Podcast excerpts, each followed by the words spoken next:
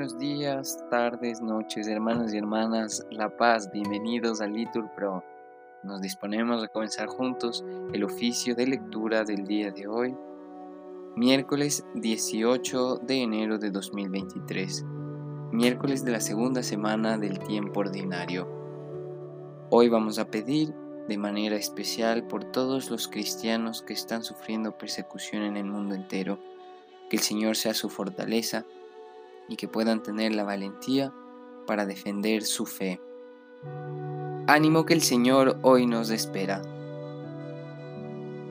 Hacemos la señal de la cruz y decimos, Dios mío, ven en mi auxilio. Señor, date prisa en socorrerme.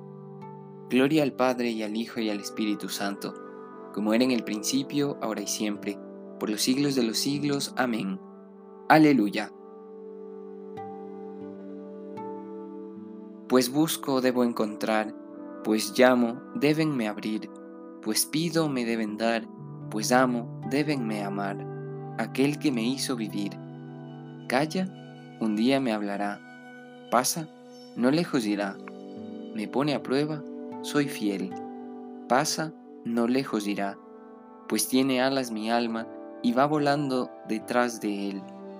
Es poderoso, mas no podrá mi amor esquivar invisible se volvió, mas ojos de lince yo tengo y le habré de mirar. Alma, sigue hasta el final en pos del bien de los bienes, y consuélate en tu mal, pensando con fe total. ¿Le buscas? Es que lo tienes. Amén. Repetimos por partes. También nosotros gemimos en nuestro interior aguardando la redención de nuestro cuerpo. Yo me dije, vigilaré mi proceder para que no se me vaya la lengua, pondré una mordaza a mi boca mientras el impío esté presente.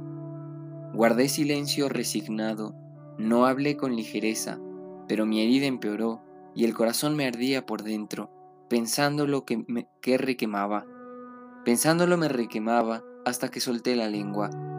Señor, dame a conocer mi fin y cuál es la medida de mis años, para que comprenda lo caduco que soy. Me concediste un palmo de vida, mis días son nada ante ti. El hombre no dura más que un soplo, el hombre pasa como pura sombra, por un soplo se afana, atesora sin saber para quién. Gloria al Padre y al Hijo y al Espíritu Santo, como era en el principio, ahora y siempre, por los siglos de los siglos. Amén. Repetimos, también nosotros gemimos en nuestro interior, aguardando la redención de nuestro cuerpo. Repetimos, escucha Señor mi oración, no sea sordo a mi llanto Y ahora, Señor, ¿qué esperanza me queda? Tú eres mi confianza. Líbrame de mis iniquidades.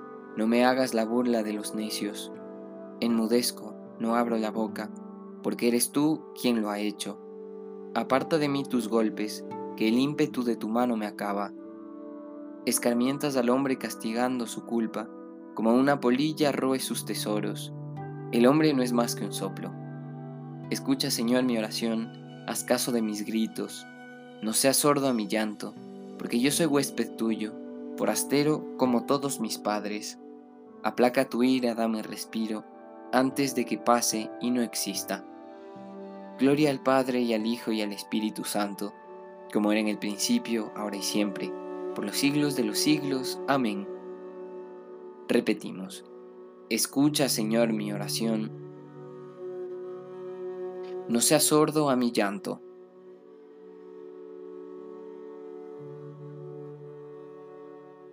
Repetimos, yo confío en la misericordia del Señor por siempre jamás.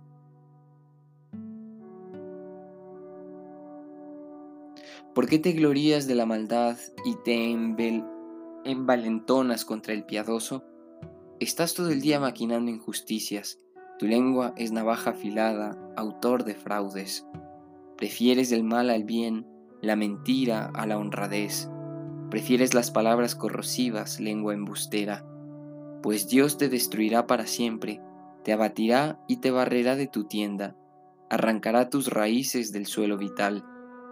Lo verán los justos y temerán, y se reirán de él.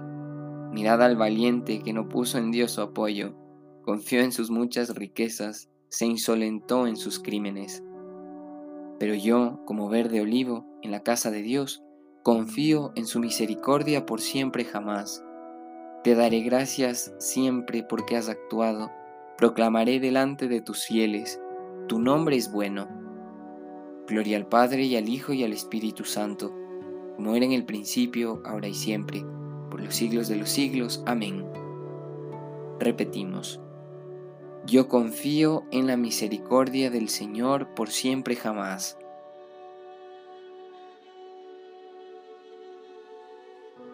Mi alma espera en el Señor. Respondemos, espera en su palabra. Lectura de la carta del apóstol San Pablo a los romanos. Hermanos, ¿qué concluiremos de todo esto? ¿Continuaremos en pecado para que abunde la gracia? De ninguna manera. Una vez que hemos muerto al pecado, ¿cómo continuar viviendo en él? ¿Cuántos en el bautismo fuimos sumergidos en Cristo Jesús en su muerte? ¿Cuántos en el bautismo fuimos sumergidos en Cristo Jesús? Fuimos sumergidos en su muerte. Por nuestro bautismo fuimos, pues, sepultados con Él, para participar de su muerte para que así como Cristo fue resucitado de entre los muertos por la gloria del Padre, así también nosotros vivamos una vida nueva. Pues si hemos sido injertados vitalmente en Cristo, por la imagen de su muerte, también lo estaremos por la imagen de su resurrección. Ya sabemos que nuestra antigua condición humana fue crucificada con Cristo, a fin de que la solidaridad general con el pecado fuese destruida y dejásemos de ser esclavos del pecado, pues el que muere queda libre de pecado. Si verdaderamente hemos muerto con Cristo, tenemos fe de que también viviremos con Él, pues sabemos que Cristo, una vez resucitado de entre los muertos, ya no muere. La muerte no tiene ya poder sobre Él. Su muerte fue un morir al pecado, de una vez para siempre, mas su vida es un vivir para Dios. Así también considerad vosotros que estáis muertos al pecado, pero que vivís para, para Dios en unión con Cristo Jesús.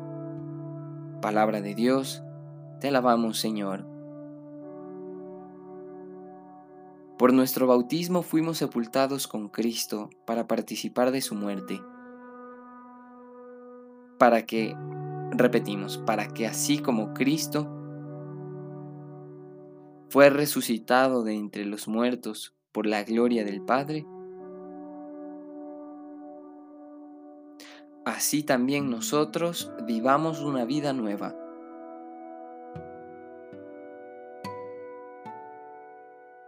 Todos los que habéis sido bautizados en Cristo, os habéis revestido de Cristo. Todos para que así como Cristo fue resucitado de entre los muertos,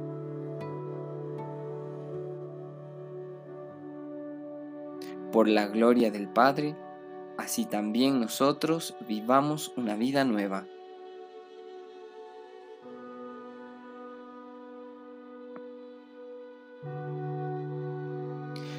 De la Constitución dogmática Lumen Gentium sobre la Iglesia del Concilio Vaticano II.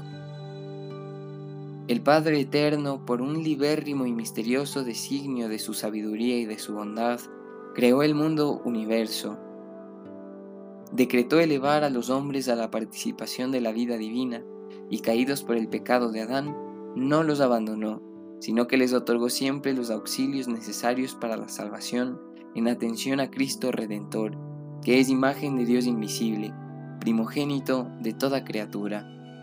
El Padre desde toda la eternidad conoció a los que había escogido y los predestinó a ser imagen de su Hijo, para que fuera Él el primogénito de muchos hermanos determinó reunir a cuantos creen en Cristo en la Santa Iglesia, la cual fue ya prefigurada desde el origen del mundo y preparada admirablemente en la historia del pueblo de Israel y en el Antiguo Testamento fue constituida en los últimos tiempos y manifestada por la efusión del Espíritu, y se perfeccionará gloriosamente al fin de los tiempos.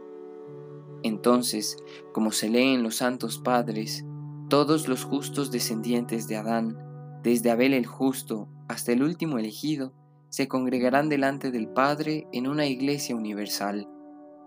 Por su parte, todos aquellos que todavía no han recibido el Evangelio están ordenados al pueblo de Dios por varios motivos.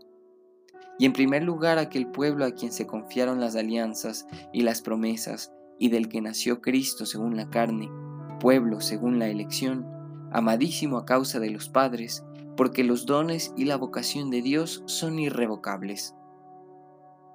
Pero el designio de salvación abarca también a todos los que reconocen al Creador entre los cuales están en primer lugar los musulmanes, que confesando profesar la fe de Abraham, adoran con nosotros a un solo Dios misericordioso, que ha de juzgar a los hombres en el último día. Este mismo Dios tampoco está lejos de aquellos otros que entre sombras e imágenes buscan al Dios desconocido, puesto que es el Señor quien da a todos la vida, el aliento y todas las cosas, y el Salvador quiere que todos los hombres se salven. Pues los que inculpablemente desconocen el Evangelio y la Iglesia de Cristo, pero buscan con sinceridad a Dios y se esfuerzan, bajo el influjo de la gracia, en cumplir con sus obras la voluntad divina, conocida por el dictamen de la conciencia, pueden conseguir la salvación eterna y la divina providencia no niega los auxilios necesarios para la salvación a aquellos que, sin culpa por su parte, no han llegado todavía a un expreso conocimiento de Dios y se esfuerzan, con la gracia divina, en conseguir una vida recta. La Iglesia considera que todo lo bueno y verdadero que se da entre estos hombres es como una preparación al Evangelio, y que es dado por aquel que ilumina a todo hombre para que al fin tenga la vida. De la Constitución dogmática Lumen Gentium sobre la Iglesia del Concilio Vaticano II.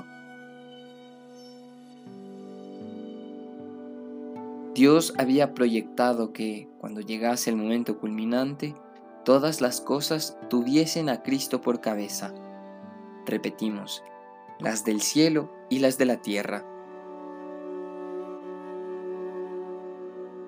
En él quiso Dios que residiera toda plenitud y por él quiso reconciliar consigo todas las cosas, todas las del cielo y las de la tierra. Oremos. Dios Todopoderoso y Eterno, que gobiernas a un tiempo cielo y tierra, escucha paternalmente las súplicas de tu pueblo y haz que los días de nuestra vida transcurran en tu paz. Por nuestro Señor Jesucristo, tu Hijo, que vive y reina contigo en la unidad del Espíritu Santo, y es Dios por los siglos de los siglos. Amén. Bendigamos al Señor. Respondemos, demos gracias a Dios. En el nombre del Padre, y del Hijo, y del Espíritu Santo. Amén.